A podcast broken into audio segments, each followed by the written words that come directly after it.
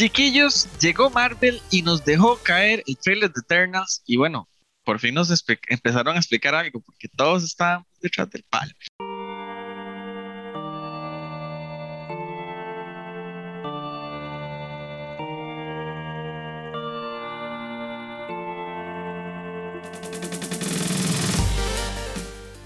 Bienvenidos a un programa más de Dungeons Geeks, aquí saliendo del palo por, por fin viendo y entendiendo un poquito de qué es Eternals, quiénes son, por qué no estaban Thanos hizo el chasquido y bueno, de, su posición en el universo. Saludos, Steven. Saludos, Dago, mi buen amigo Ronald y toda la gente linda que ve Dungeons and Geeks y también que nos escucha a través de nuestro podcast en Spotify y en todos los lugares donde lo pone el tío Dungeon, que es bien esforzado colocando nuestro podcast. Sí, un trailer interesante. Nos van diciendo cosas de a poquitos. Ya lo hemos visto con otros trailers que, que, ha tenido Marvel. Ronald, que nos van dando las cosas como de a poquitos, pero detalles que son interesantes. Aunque a mí obviamente me quedan muchas dudas después de, de este trailer que visualmente, a usted que le gusta Ronald, ese tipo de cosas es sensacional. Sí, muy bonito, pero, pero no Steven. O sea, saludos a todos, pero Dago es muy atrevido. Dago es muy atrevido, asumiendo que yo ya dejé de estar detrás del palo.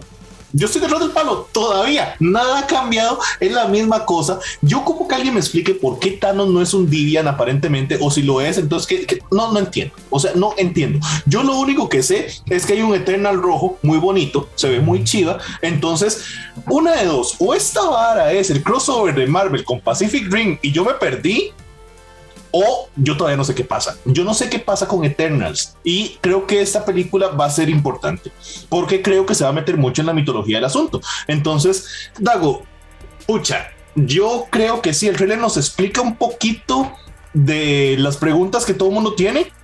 O sea, como por decirnos que va a atender esas preguntas, pero que resuelva alguna, bueno, sí, sí, bueno. Simplemente nos empezaron a decir cositas. O sea, es que hace, antes de ese trailer, bueno, no sabíamos ni papá. O sea, para, ¿quiénes eran? Los Eternals. ¿Y por qué vinieron?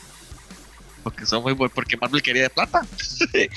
o sea, realmente no, hasta este capítulo, más o menos, no fue, este capítulo no, no, qué necio, este trailer, nos dijeron, y por ejemplo, que los madres no venían porque le tenían miedo a Thanos, no mentira, porque les, ellos tienen el mandato de no interferir con, con, con, los humanos, ¿no? Y bueno, yo no sé qué te asustas vos de que el celestial este sea gigante, si ya en Guardianes habíamos visto uno morado con la gema del poder y la y Nowhere, Nowhere, la cabeza de Nowhere es un bicho de esos también. No, no, no me asusto. De hecho, la parte ah. que más me gustó del trailer, o sea, en realidad es, más emoción que otra cosa. Pero, pero es que Steven está hablando de que a mí me gusta cómo se ve la película. Yo digo que lo que más bonito se ve en toda la película es el celestial.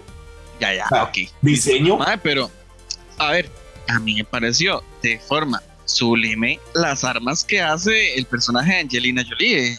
creo que es, que hace unas armas, e, eso es luz, supuestamente. Entonces, hacer esa vara ahí tan chiva, inclusive hay una escena donde se ve que hay uno de los chavalos que se le hace una vara parecida que parece un guantelete de Thanos. Eso está demasiado fresa. Pero después de ahí yo no entendí nada.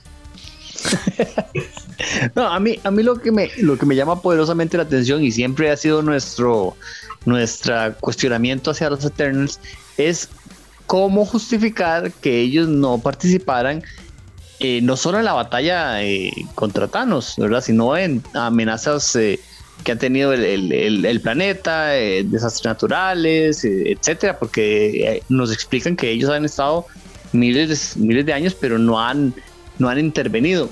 yo creo que la, película, a nosotros nos gusta mucho lo, lo, cronológico, ¿verdad? De colocarla dónde va a estar Obviamente es después de Endgame, ya lo, lo dijeron en el dentro del trailer, pero me parece que va a ser muy reciente a, la batalla con Thanos. O sea, muy reciente que terminó esto, eh, que hay una nueva amenaza. Eh, de hecho, veía eh, a, a, Mark Ruffalo vacilando en Twitter, ¿verdad? Compartiendo el trailer, diciendo que una amenaza más, más grande que Thanos, pero ¿esto qué es? Para que ellos tengan que intervenir ¿verdad? Y también Ronald diciendo que solo tienen siete días, o sea que el fin del mundo puede ser en siete días. Entonces tienen que encontrar a todos los, los eternos, a todo el equipo, ¿verdad? Ver qué, qué, pasó con ellos y enfrentar esta amenaza que eh, está a un nivel superior de Thanos. O sea, para que ellos tengan que intervenir, aparte de que tenían el mandato de no, no participar eh, de ninguna manera, eh, pues tiene que ser algo muy grande, Ronald. Sí, y eso es importante, Steven, porque digamos, eso, eso son una cosa que hemos discutido, tal vez no lo hemos mencionado recientemente en el canal, pero hace mucho tiempo en, otros videos sí lo habíamos hablado, de que es que Marvel tiene que establecer esta idea de que Thanos no es la amenaza más grande del mundo. O sea, Thanos en los cómics es un personaje importante, es una amenaza importante. Algunas formas de Thanos son de los personajes más peligrosos que existen, pero está lejos de ser eh, el ser más poderoso que existe en el universo de Marvel o está lejos de ser eh, realmente la única amenaza grande, ¿verdad? Que pueden, que pueden enfrentar. Y yo creo que eso es algo que las películas y, bueno, todo el, todo el universo, digamos, que existe alrededor, tiene que empezar a, afianzar, ¿verdad? Porque por 10 años básicamente nos venía la idea de que no hay cosa más peligrosa que Thanos y hay una gran parte muy grande del público que sigue con ese concepto, mientras que de la gente que está más metida en cómics o en otras cosas sabe que no es tan así, ¿verdad? Eh, hay otras cosas aparte de Thanos. No, no es bajar el piso a Thanos, pero hay otras cosas. Este, Gracias. Por ahí. Sí, sí, sí, no es bajar el piso, pero no es lo único. Entonces, yo creo que esa es una idea que hay que, que, hay que afianzar. Yo sí creo que una parte importante de la película tienen, tienen, que, tienen que afianzar la, la idea de que hay vida después de Thanos. O sea, vida para los villanos y vida para los superhéroes y vida para el universo. Eso es, eso es vital, o sea, de que hay un más allá, porque si no, de ahí apagué esta vara y vámonos, ya listo.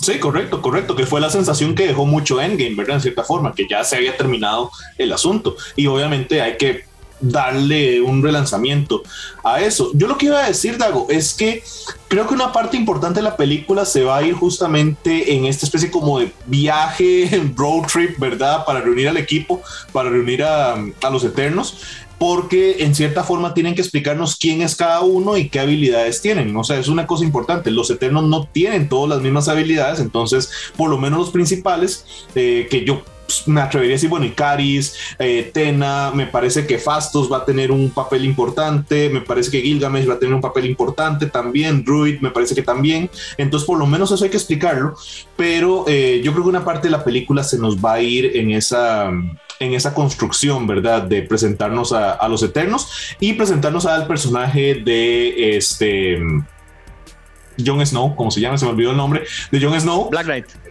no, no, pero el, personaje de él, bueno, el actor, este, a ese compa, este, como Black Knight, porque también él yo creo que es un personaje que va a ser como este puente entre los Avengers de toda la vida que hemos conocido y los Eternos, que ya son una cosa ahí mística, celestial, Dago.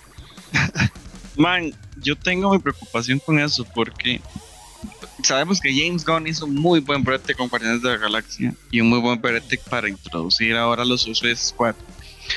Pero, Mae, esto lo podrá hacer bien alguien X, que yo no sé quién está dirigiendo esta película, pero mae, yo creo que es una tarea difícil, o sea, hacer la introducción de todos los personajes sin que la vara sea aburrida y monótona como en la primera película de Suicide Squad. Mae, qué difícil, qué difícil, porque estos personajes son difíciles de explicar, a ver, explicarle a la gente el concepto de que los Eternals son, digamos, más una idea que una persona los mayas no cambian, si son tercos, eh, si la persona se equivoca en algo, más esa persona se va a equivocar en ese algo siempre porque ellos no tienen la capacidad de cambio, no son como nosotros los humanos, digamos.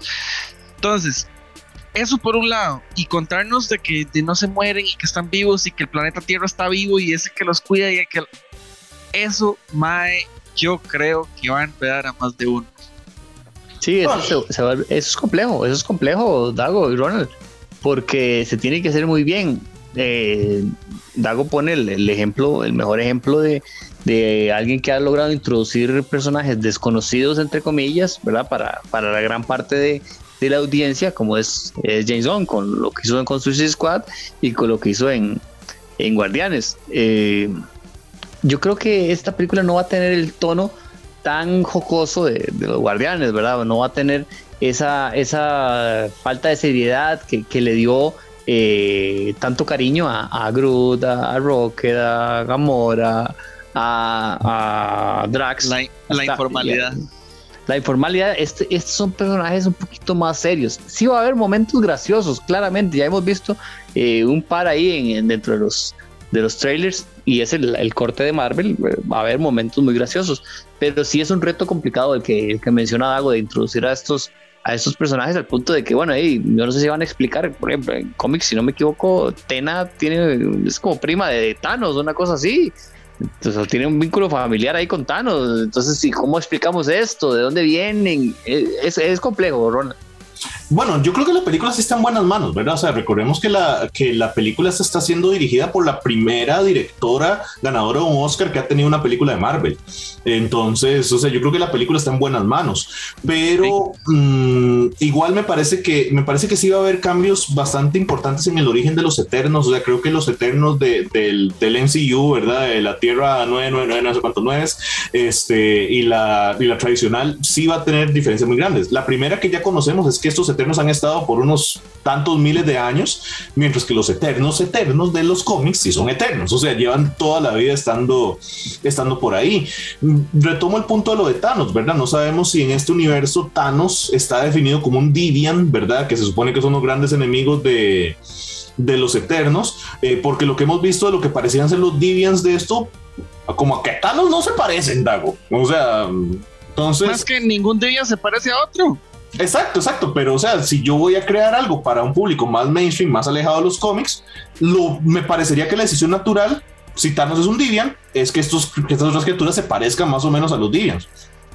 O sea, mm, no, yo creo que se van a ir, me parece que se van a ir por el otro origen, de que en algún momento los Eternos los separaron y se fueron a la, allá a Titán y ahí formaron su propia civilización y ahí Mentor o no me acuerdo cuál es el otro nombre que tiene el papá de Thanos, crea a Thanos y bueno, ya ahí pasa la Madre, capaz nos cuentan aquí el origen de Thanos, de donde el padre mata a la mamá por una cuestión ahí de científica y no sé qué. Madre, esa parte es bastante chida, a ver, muy volada. Si podemos hacer esto, de volver al pasado, ¿por qué no buscamos al bebé Thanos y luego Para empezar, eso es horrible. Esto no. Eso sería interesante. Dago, yo tengo una duda, no sé si usted lo tiene claro, Ronald. Eh, estos al ser eternos, ¿el chasquido los pudo haber afectado? Mm, buena pregunta. Yo pensaría que no, Steven. O sea, yo, yo pensaría, yo pensaría que Pero no. no. es la mitad de, la, de la vida en el universo. O sea, eso fue lo de Thanos. La mitad de la vida del universo, chao. Yo no sé cómo, cómo, a mí me gustaría que esto esté explicado de si ellos ninguno fue desvanecido o si alguno desvaneció y, regresó. Eso a mí me parecería eh, muy valioso de explicar.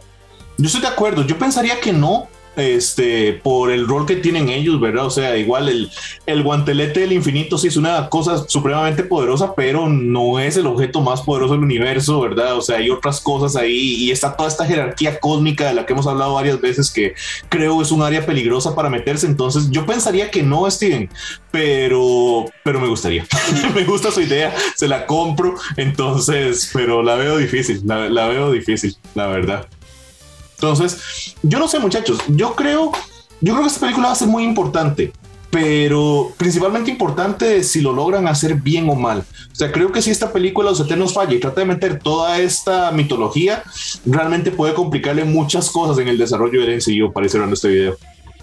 Mae, a mí me preocupa eso, ok, bien, ya no nos van a ubicar después del chasquido y todo lo demás, pero a mí no me cabe todavía ¿para qué los van a meter en el universo? O sea, ¿para qué los necesitamos a ellos? ¿Qué es la amenaza tan grande que viene que necesitamos a los Eternals?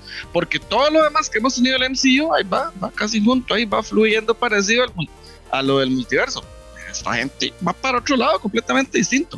Entonces, sí, es que tiene, que haber algo, tiene que haber algo muy grande, Dago, de, fondo, ¿verdad? Eh, y uno obviamente siempre que, que, piensa en cosas así tan grandes, y uno piensa como en Galactus, ¿verdad? Eh, más a futuro, no para allá. Obviamente en, Eternal no, sino que como que ellos estén disponibles para enfrentar o ayudar a enfrentar algo tan, tan grande, ¿verdad? Tomando en cuenta que vendrán los cuatro fantásticos, todo esto. Entonces, Ronald, yo creo que sería como ir armando un equipo para cuando se necesiten los cañazos. De, probablemente, Steven. Yo lo único que le puedo decir es que yo espero que todo esto no sea una, un origen ridículamente complicado para luego explicar cómo llegan los mutantes al ensillo y que se queden en eso. Eso me preocuparía bastante. Pero bueno, déjenos sus teorías porque se nos acaba el tiempo. qué es lo que van a traer los Eternos o qué es lo que nos está preparando Marvel al introducir a los Eternos en el ensillo. De momento, soy Ronald Morales, Geek Dago, Steven Oviedo, otro episodio de Dungeons and Geeks. Dago, habrá mutantes aunque usted no lo quiera. De- Viva los mutantes. Ay, Dago, tome.